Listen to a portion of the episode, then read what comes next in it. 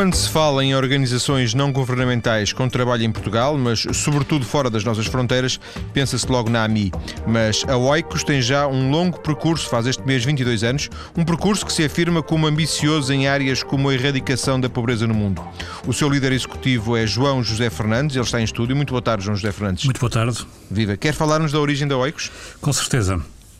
A Oikos, enquanto ideia e projeto, surgiu em 1986, no ano da adesão de Portugal à então à Comunidade Europeia, e, foi fruto de um evento organizado na, na Figueira da Foz, um congresso que reuniu em Portugal organizações não governamentais de toda a Europa. Eh, essas organizações não governamentais vieram a Portugal eh, fazer uma campanha de sensibilização junto da opinião pública acerca eh, do papel das organizações da sociedade civil em matéria de combate à pobreza no mundo e em matéria de cooperação para, para o desenvolvimento. Nessa época, em Portugal, praticamente não existiam organizações portuguesas de cooperação. Uh, aquelas que existiam eram uh, ou embrionárias ou então muito um, conectadas com instituições como a Igreja ou com partidos políticos. Uh, e, portanto, o desafio que foi feito a um grupo de portugueses que trabalhava nessas ONGs europeias e que organizou na Figueira da Foz o Congresso foi de tentar organizar-se e constituir uma, uma ONG portuguesa. dois anos mais tarde, esses, esse grupo de seis pessoas, de seis portugueses, constituiu realmente hum, a Oikos. Diga-se de é, passagem que o termo, só já agora para, para, terminar, é um termo que não é de origem portuguesa, é, um, é uma palavra do grego clássico, eh, mas que está na origem de três palavras modernas, eh, que são a economia, a ecologia e o comunismo. E estas três palavras definiram aquilo que, nas palavras dos fundadores, era a missão da, da Oikos: eh, lutar contra a pobreza promovendo uma economia e o acesso aos bens eh, económicos por parte das populações mais desfavoráveis, fazer fazê-lo uh, em respeito pelo ambiente e reunindo à volta da missão da, da organização todos quantos uh, quisessem e pudessem colaborar. Essa ideia de economismo é, portanto, uma, uma ideia filosófica, não, não economismo e, e e comunismo uh, religioso? Eh, não, não é comunismo religioso, é um comunismo mais lato senso do sentido humanista, em que todos aqueles que tenham boa vontade, independentemente da sua religião ou da sua cor política, possam participar. Quando disse logo, eh, logo no início que, que, que, a ideia surgiu em 86, ano da, da adesão de Portugal à, à Comunidade Europeia, eh, referiu por curiosidade ou, ou, porque isso teve realmente influência? Não, teve, teve influência ehm, e, e, e, fundamentalmente uh, porque uh, para a Oikos foi muito importante uh, o ter tido esta origem muito vinculada a organizações europeias.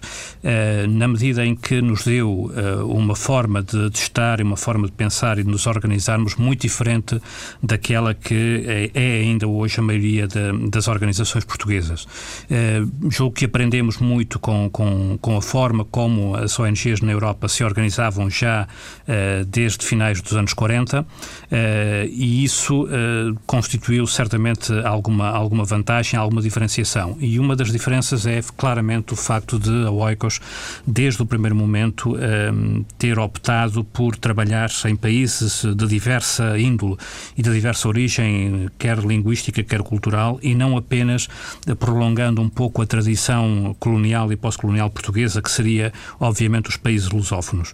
Eh, não deixou de trabalhar nos países lusófonos, mas desde o primeiro momento trabalhou, por exemplo, na América Latina, eh, transportando um pouco uma ideia de que a, a pobreza é um fenómeno global, o desenvolvimento é também um fenómeno global. Aliás, no primeiro folheto da OICOS, em 1988, já se fala em globalização, muito antes, ou pelo menos um ano antes das Nações Unidas, pela primeira vez, ter utilizado o termo globalização.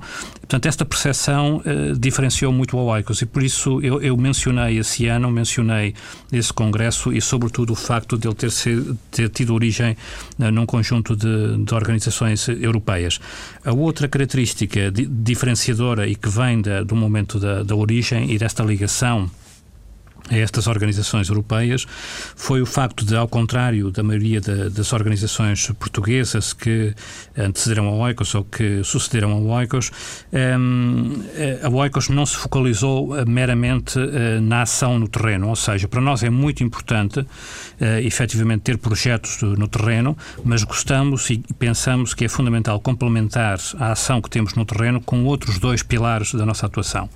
O, um deles é o de uh, influenciar as políticas públicas. Ou seja, nós achamos que, para além uh, do impacto que possa ter, por exemplo, um projeto uh, de segurança alimentar ou de desenvolvimento agrícola em Moçambique, é muito importante que, na relação entre Portugal e Moçambique, entre a União Europeia e Moçambique, existam, por exemplo, regras de comércio uh, justo.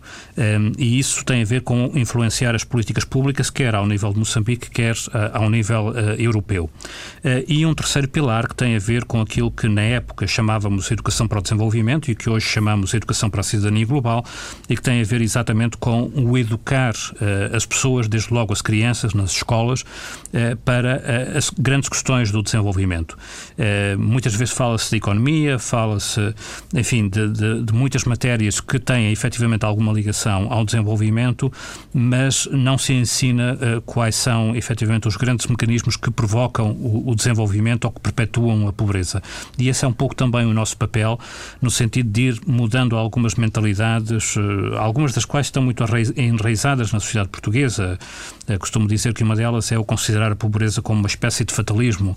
Portanto, eh, este trabalho que temos feito ao longo dos anos, sobretudo no ensino, na, nas escolas primárias e, e, secundárias, tem sido também muito valorizado pela, pela OICOS e é também uma, uma diferenciação que caracterizou ou que vem desta origem de 86 na, na ligação à, à Europa. Falou em seis pessoas que estiveram na origem da, da Oikos.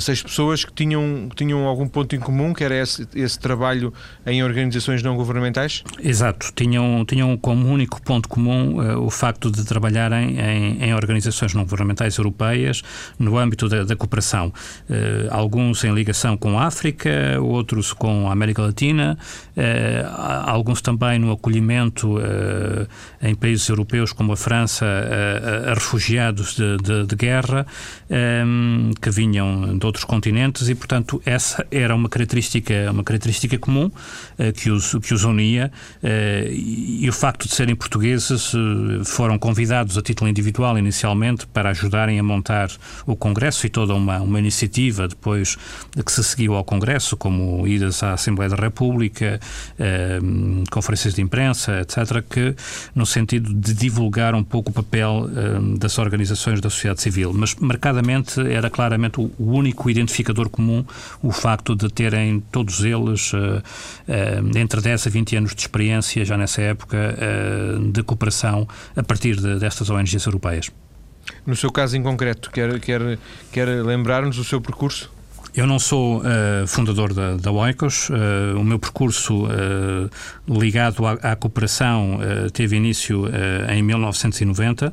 Eh, na época numa outra organização não governamental, os Leigos para, para o Desenvolvimento. Comecei com uma missão em, São Tomé e Príncipe e, e depois tive a dar apoio à formação de, de voluntários até 1994 ano em que acabei por, por ingressar na, na OICOS, nessa época, eh, para acompanhar projetos de ajuda humanitária de, de, emergência. E foi nesse, nesse âmbito que eh, tive a possibilidade de conhecer vários, eh, várias das missões da, da OICOS em vários países onde a OICOS ainda hoje atua ou, ou atuou, na medida em que, eh, enfim, como eh, tive a ocasião de acompanhar a abertura de várias, várias missões, tanto Timor como eh, alguns trabalhos na América Latina, em Angola, em Moçambique. Eh, isso permitiu-me ter um conhecimento mais global da, da organização. A partir de eh, 2001, eh, comecei a ter maiores responsabilidades uh, no âmbito do, do gabinete de projetos e, portanto, que planeia toda a ação de, de cooperação internacional na, na OICOS uh, e a partir de 2005 sou diretor executivo da, da organização. do ponto de vista da formação, o meu percurso é também ele muito variado e acidentado. Eu comecei por, uh, por uh, estudar a teologia. Antes de, de ir para a África, de, fui, fui, fui seminarista em, em Évora. Depois uh, estava a cursar a teologia na Universidade Católica de, de Lisboa. saí, interrompi os estudos. Fui, fui como disse, para, para São Tomé e Príncipe, onde trabalhei com a constituição de associações de, de pequenos agricultores um, em, em São Tomé.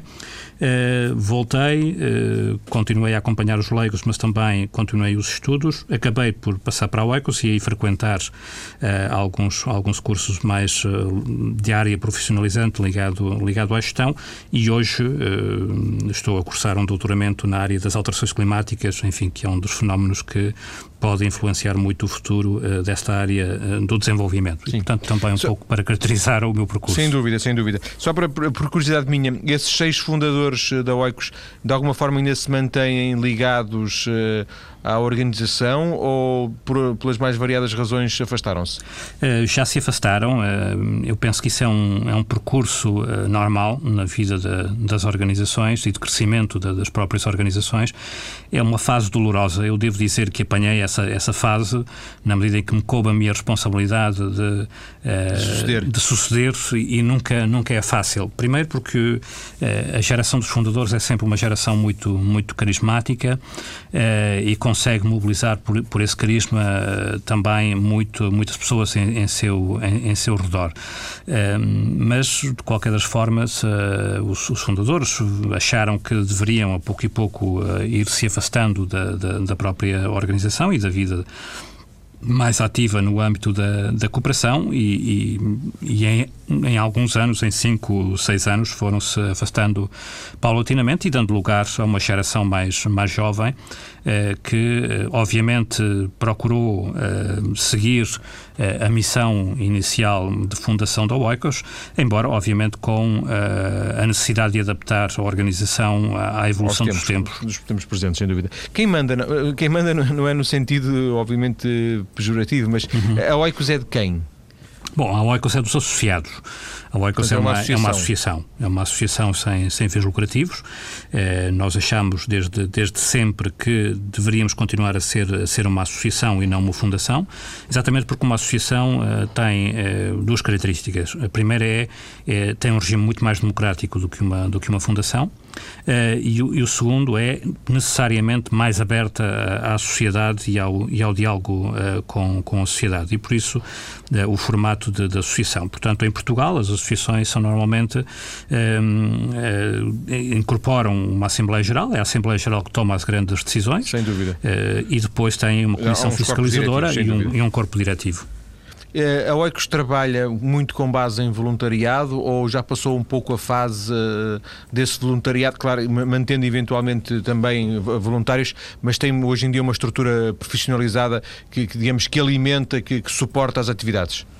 É, efetivamente, a, a estrutura da Oikos é sobretudo uma estrutura profissionalizada. Uh, e, aliás, essa é uma característica também diferenciadora desde o primeiro momento. Uh, ou seja, desde o início, os fundadores definiram que uh, a Oikos seria, sobretudo, uma organização que apostaria na qualidade técnica da, das suas intervenções e cedo se aperceberam que essa qualidade técnica quando é para permanecer muito tempo no tempo, ou seja, permanecer uh, uh, num país por largos anos, 10, 15, 20 anos, isso é necessário uh, pessoas que sejam profissionais, remuneradas e que possam por essa via permanecer mais tempo ligado a, a, a projetos e não com, com voluntários que, obviamente, podem ter muita boa vontade, podem ser muito qualificados, mas que eh, provavelmente eh, eh em momentos de aperto financeiro ou outros pudessem eh, imediatamente abandonar eh, a, a, organização.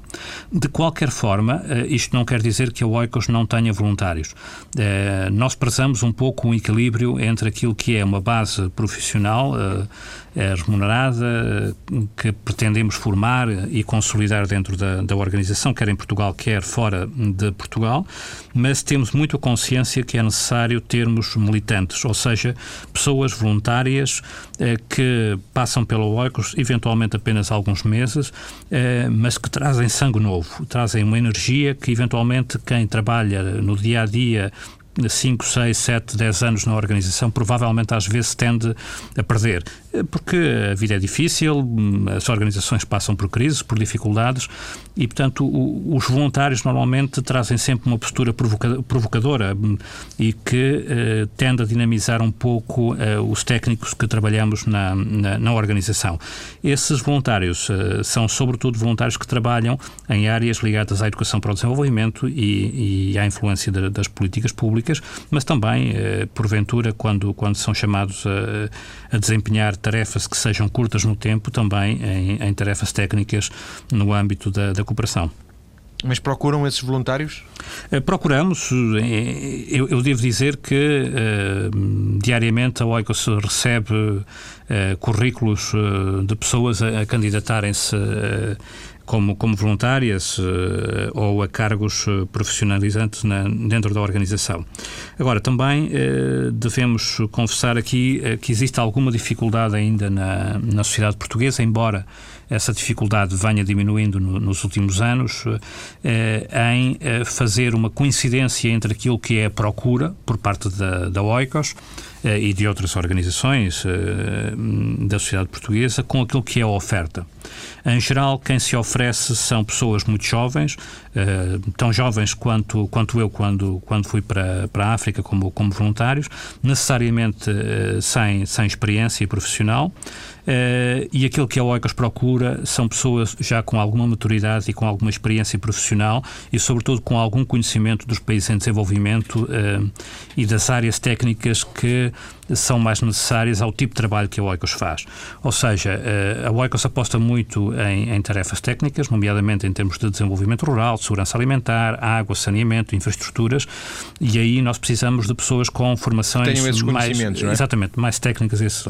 Por um lado, temos mais pessoas a candidatar-se das áreas uh, das humanidades, por outro, uh, recém-licenciados, e depois há uma faixa de candidatos muito experientes, provavelmente já com uma, uma experiência internacional muito forte, mas que obviamente exigem condições salariais que a Oikos não pode, não pode dar. Portanto, isto cria uh, alguma dificuldade. Algum divórcio entre a oferta e a procura. Exatamente, exatamente. Que temos procurado ultrapassar, mas que não é possível ultrapassar uh, enquanto organização isolada e por isso procuramos colaborar quer com a Plataforma Nacional de, das Organizações Não Governamentais de Desenvolvimento, quer, enfim, eh, procurando com uh, o Estado português algumas políticas públicas que possam incentivar a formação uh, de jovens a este, a este nível para adquirirem alguma, alguma experiência e rodagem internacional. Último tema antes de, de, último tema antes de fecharmos esta primeira parte. Uh, concorda, não tenho obviamente que concordar, é apenas uma, uma, uma, uma, uma ideia minha e eventualmente, eventualmente sem suporte, mas concorda que a OICOS não é muito conhecida em termos de opinião pública? Concordo perfeitamente eh, e também uh, penso que isso tem, tem as suas explicações uh, e, a, e, tem também um pouco a ver com a ideia fundacional da, da OICOS. Eh, no primeiro discurso que é feito em 1988, uh, em 23 de fevereiro de 88, uh, eh, quando foi formalmente constituída a OICOS, os fundadores, um dos fundadores referiu uma frase que eu penso que foi lapidar durante pelo menos os primeiros 10, 15 anos da, da vida da OICOS, e foi a OICOS, antes de comunicar, vai fazer obra e só depois comunicará. E obviamente que eh, fazia sentido em 88 fazer esta afirmação. E porquê? Porque havia na sociedade portuguesa eh, demasiadas pessoas a falarem, a fazerem congressos sobre o que é que poderia ser o papel de Portugal eh, na relação com as antigas colónias num quadro da democracia. Mas com, mas com pouco trabalho. Mas com é? pouco trabalho. Simplesmente a sociedade portuguesa mudou. E efetivamente a Oikos demorou algum tempo a perceber-se da necessidade uh, de aumentar a, comuni a, comunicação e a visibilidade. Uh, e penso que a Oikos acabou por pagar um pouco essa, essa fatura. Uh, e a outra explicação é também simples. É muito mais fácil comunicar o trabalho que se faz ao lado com o vizinho do que aquele que se faz a 10 mil quilómetros de, de distância. Uh, e essa é uma dificuldade muito objetiva que, que a Oikos tem, tem tido. Seria muito fácil uh, chegar a um país uh, e perguntar à comunicação social desse país quem é o Oikos. Provavelmente Sim. na América Central saberiam, a Oikos é mais conhecida do que em Portugal. João José, vamos na, na segunda parte falar de, de, do trabalho da Oikos em vários países onde está presente, saber o que, em, o que é que estão a fazer em concreto. Até já. Para continuar a conhecer a OICOS, uma das mais antigas e mais ambiciosas organizações não governamentais para o desenvolvimento, com trabalho realizado em diversos países. João José Fernandes é o seu diretor executivo, está em estúdio para continuar a conversar comigo. Quer dizer-nos, nesta altura, em que sítios, é que, em que pontos do mundo é que vocês estão? O ECOS neste momento está em Moçambique. Uh, neste país temos vários projetos em, curso que vão desde a zona norte, na província de, de Uniassa, até uh, à zona de, de Macia, passando pela província de, de, Maputo e pela ilha de Moçambique. É uma presença já antiga, desde 1991, portanto ainda uh, no final da, da Guerra Civil em, em Moçambique, e é uma presença continuada, ou seja, nunca foi interrompida. Uh, depois estamos uh, na América Latina em, em, vários países, nomeadamente em, em, Cuba, onde permanecemos desde 1994 uh, até à atualidade, também em, em várias províncias de, do país. Estamos na América Central, eh, desde eh, aí com algumas interrupções, porque a OECOS começou por, por apoiar, eh, nomeadamente nas, nas Honduras, algumas organizações ligadas a afrodescendentes nos anos 90, mas só em 1998 é que se estabeleceu com uma representação própria no seguimento do, do furacão Mitch, que foi um furacão bastante devastador em toda a América Central, e a partir daí temos estabelecido uma presença efetiva em, em vários dos países da, da, região, nomeadamente na Nicarágua, em El Salvador, na Guatemala e, e também na, nas Honduras.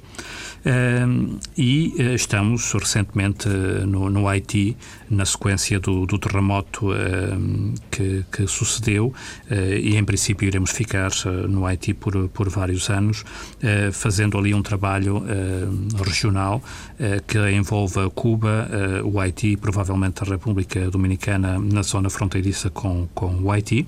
Estamos também no Peru, eh, também desde a década de 1990, eh, tanto na, na periferia eh, da capital, de Lima, quanto nos Andes, nomeadamente na região de Apurímac e de Ayacucho, que são zonas montanhosas do, do país.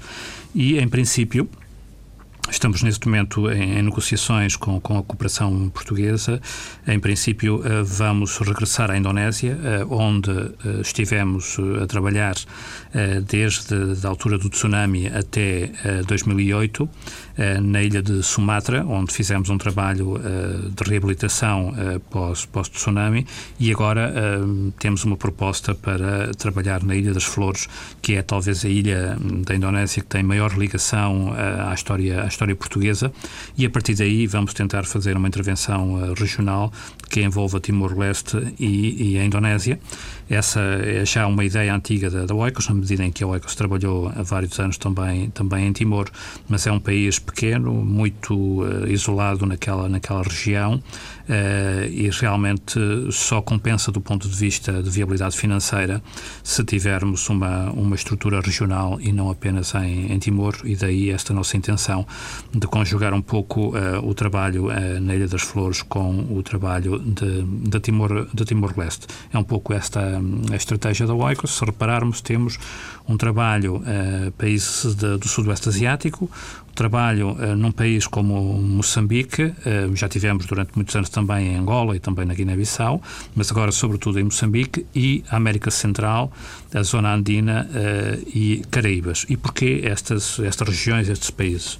Bom, principalmente porque a Oikos tem vindo a evoluir progressivamente para uh, uma focalização em países de grande vulnerabilidade. Não apenas vulnerabilidade social, mas vulnerabilidade uh, ambiental.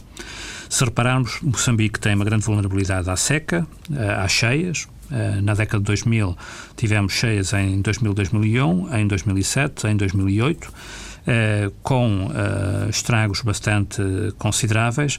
Ehm, o Sudoeste Asiático, eh, para além de ter sido atingido pelo, pelo tsunami, é também uma zona muito, muito vulnerável a fenómenos climáticos e a América Central é, e as Caraíbas são anualmente praticamente objeto de, de, de processos de ajuda e de reabilitação fruto de furacões que também atingem com frequência esta região e o Peru é por por natureza, o país mais afetado eh, pelo fenómeno do El Ninho eh, e, portanto, também com grande vulnerabilidade eh, do ponto de vista climático, para além de ser também um, um país extremamente afetado por, por terremotos. já trabalhámos na década de 2000 em processo de reabilitação a seguir a terremotos. E, portanto, a estratégia, perdão, a estratégia da OICOS passa por trabalhar não apenas em países que tenham pobreza e pobreza extrema, mas em que essa pobreza tenha como origem fundamentalmente esta vulnerabilidade social e vulnerabilidade ambiental. Digamos que é eh, cada vez mais essa a especialização que, que a OICOS pretende fazer. E a esse nível nós procuramos conciliar três eh, dimensões.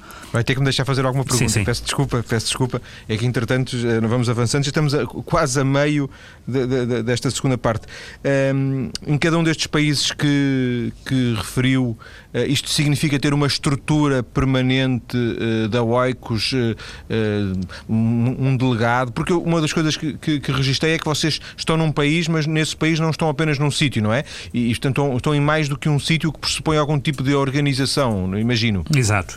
Não, supõe um, uma organização já bastante considerável. A Oikos tem mais de, de 100 pessoas que, que colaboram uh, profissionalmente em, em, em, todo o mundo com, com a organização. É uma multinacional nesse, é, nesse aspecto, Nesse é? aspecto é.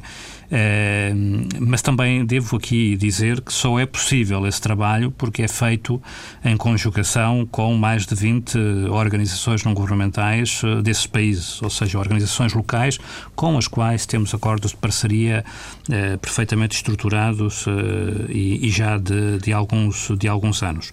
Portanto, não significa que, que a OICOS tenha em cada um destes países, nas Honduras, na Guatemala, um representante, por exemplo, português, um delegado, que de alguma forma coordene em articulação direta direta com a OECOS em Lisboa? Uh, não necessariamente português, mas temos nesses países delegados que coordenam a, a atuação direta com, com a sede em, em, em Lisboa. E esses delegados respondem diretamente, são, digamos assim, funcionários eh, da, da OICOS? Exatamente, são funcionários Sim. da OICOS, têm poderes eh, de representação e de delegação que são conferidos pelo Conselho Diretivo da, da OICOS e, obviamente, reportam diretamente à, à sede da, da, organização. Isso consideramos que é importante um, por duas, duas razões. A primeira, por uma questão de eh, conhecimento do, do terreno, conhecimento dos países e manutenção de uma relação muito direta com os parceiros. Uh, os países, obviamente, que vão, vão evoluindo do ponto de vista económico, do ponto de vista político, uh, do ponto de vista social, uh, e é necessário acompanhar muito a evolução de, destes países.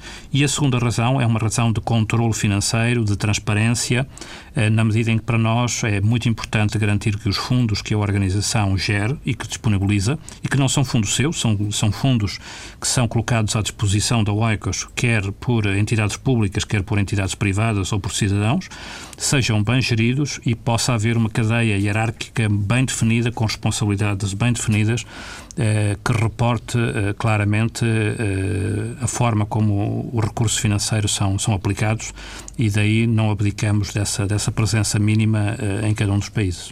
Porque eu imagino que um orçamento anual da OICO já envolva um, uns milhões de euros, não? Sim, envolve habitualmente à volta de cerca de 4 milhões de, de euros.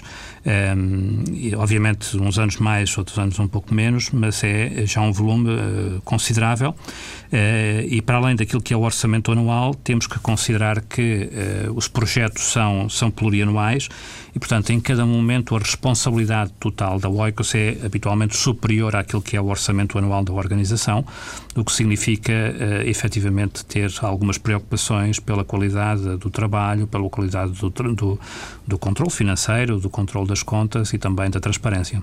E como imagino que vocês não tenham nenhum tipo de fonte de, de, de receitas, não tenham uh, capital investido em, em, offshores para vos re, fazer render uh, uh, recursos financeiros, imagino que estes 4 milhões venham sobretudo de, de apoios, de, mecenato, de, fundos a que vocês concorrem para projetos. Será um pouco isso? É. é fundamentalmente são recursos que são colocados à disposição da OICOS por meio de concursos públicos aos quais concorremos, nomeadamente da União Europeia Europeia para financiamento de, de projetos.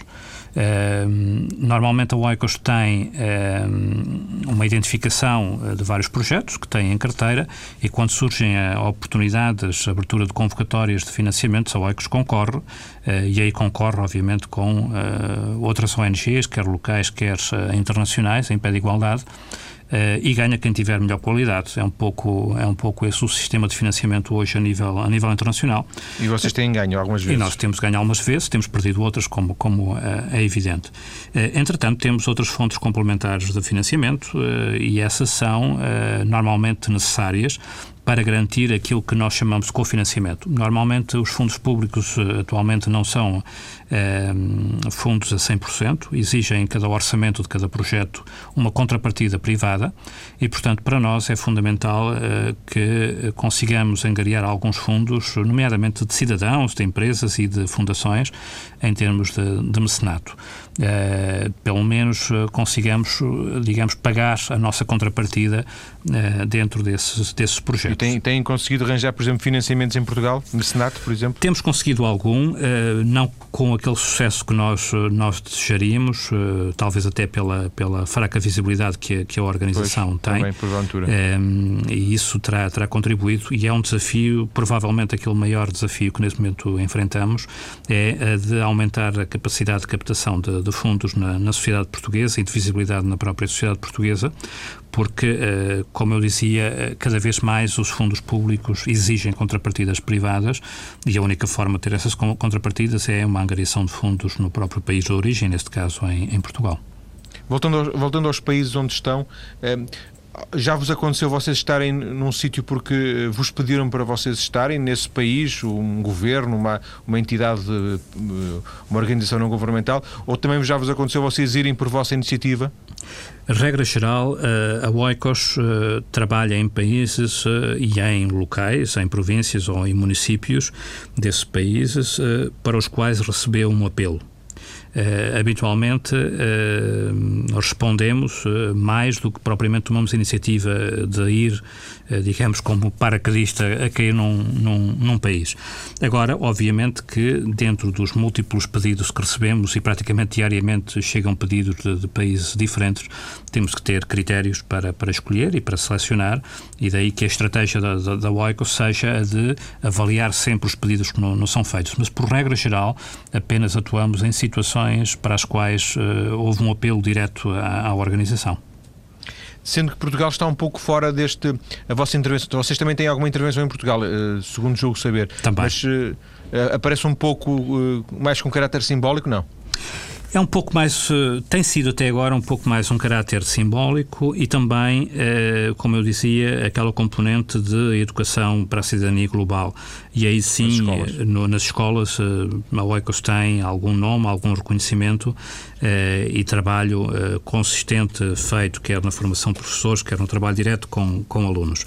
No entanto, há uma reflexão interna na, na organização, que é uma reflexão relativamente recente, e que tem a ver com a evolução da sociedade portuguesa e também com a evolução do mundo. Um, ehm, e, a, e, a, reflexão está-nos a encaminhar uh, para algumas decisões de reforçar o trabalho direto uh, em Portugal. Uh, devo dizer que ainda ontem assinámos um contrato de, de financiamento no âmbito do CRENA eh, com eh, a SIG, a Comissão para a Igualdade de Género, eh, para iniciar um projeto na, região norte, com, base em, Braga, ligado às questões de género em regiões deprimidas do ponto de vista industrial, com desemprego, com fenómenos também de imigração, com alguns problemas de, de, inserção, de inserção local. E esta decisão foi tomada de forma madura, porque achamos que hoje existem fenómenos que são perfeitamente globais. A diferença entre países do Norte e países do Sul embora ainda persista, obviamente que uma coisa é Moçambique, outra é Portugal, em termos de grau de desenvolvimento, de capacidade uh, de enfrentar os desafios. Obviamente seria impensável num país como, como Moçambique ou, ou, no Haiti, então, muito menos, uma reação como aquela que está a haver neste momento na Madeira.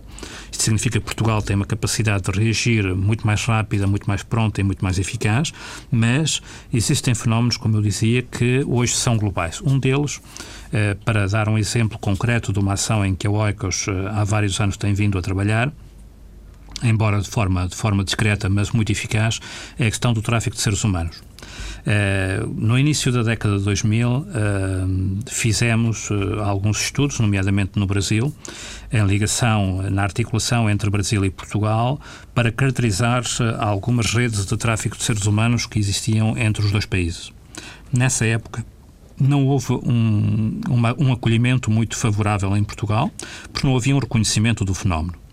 A verdade é que, eh, primeiro, tivemos o reconhecimento por parte do Serviço de e Fronteiras, depois da Polícia Judiciária, do Sistema Judicial e, mais tarde, de entidades públicas, nomeadamente da SIG, da, da Comissão para a Igualdade de, de Género. Acabámos por propor uh, na Assembleia da República algumas medidas legislativas, trabalhando diretamente com os grupos parlamentares. A verdade é que, uh, com a alteração do, do Código Civil, foram incorporadas várias das propostas que nós fizemos do ponto de vista de prevenção uh, e luta contra o tráfico de, de seres humanos e, e, hoje este projeto que vamos iniciar uh, e que foi ontem assinado o, o contrato uh, na região de Braga tem muito a ver com a continuidade desse trabalho, mas agora diretamente no, no terreno e mais em termos de assistência social direta. E, portanto, há aqui uma percepção Sim, de que devemos... Não, não, peço-lhe conclua, por favor, é que chegamos ao, nosso, ao fim do nosso Pronto, tempo. há aqui uma, uma percepção de que hoje devemos, eh, dado a situação do, do, país, também olhar um pouco mais para, para Portugal, embora não desprezando o trabalho internacional da OICOS. Agradeço ao diretor executivo da, da OICOS eh, ter vindo à TSF para uma conversa que nos permitiu ficar a conhecer melhor esta organização. Muito obrigado, boa tarde. Muito obrigado.